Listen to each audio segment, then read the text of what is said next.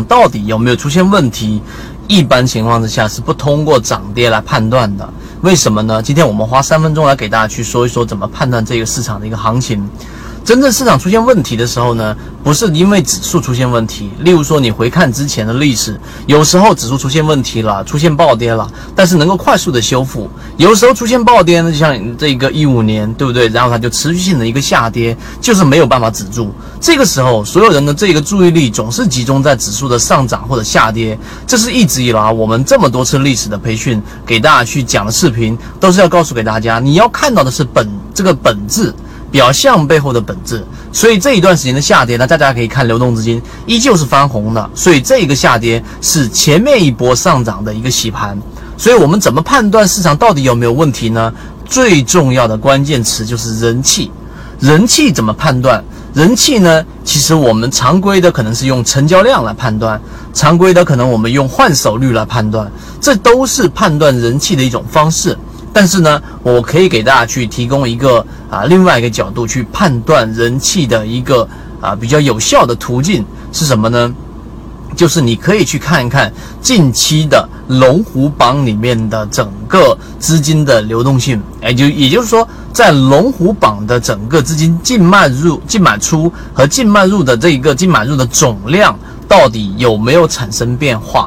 无论是买入还是卖出，你先啊不用更深入去考虑它要不要再往深入的地方去啊看到底呃是净买入量多还是净卖出量多，这是第二步。第一步，你应该看整个交易总量，而不是看成交量，要看龙虎榜的交易的整个净买入量或者净卖出量的总额有没有发生改变。如果说啊，我先把背后的逻辑告诉给大家，如果说它背后的这个总量是没有发生任何的改变的，那么说明整个市场它这一个至少在游资我们所说的这种大的这一个游资，它对市场的判断依旧是保持比较啊乐观的。比较统一的，没有大的改变。而如果说，例如说总买入量整个出现了问题啊，出现百分之三十或者百分之四十的一个减少，那么就意味着在整个游资市场里面的观点是对于整个市场是看空的。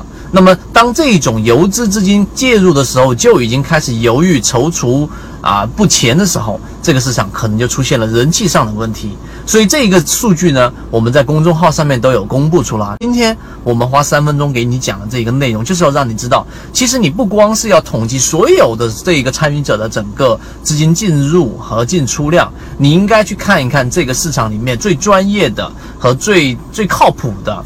和最掌握大部分资金的游资，他们的观点是怎么样？不要看他们的理论，而是看他们的行动。通过这一个数据，你就可以判断了。好，今天我就讲那么多。我们一直秉持着授人以鱼不如授人以渔的理念，给所有的股民提供一个进化学习的一个平台。欢迎大家添加我的个人微信号 KDJ 四四四二，进入到我们的圈子，学习所有的完整版视频和图文操作细节，和你一起终身进化。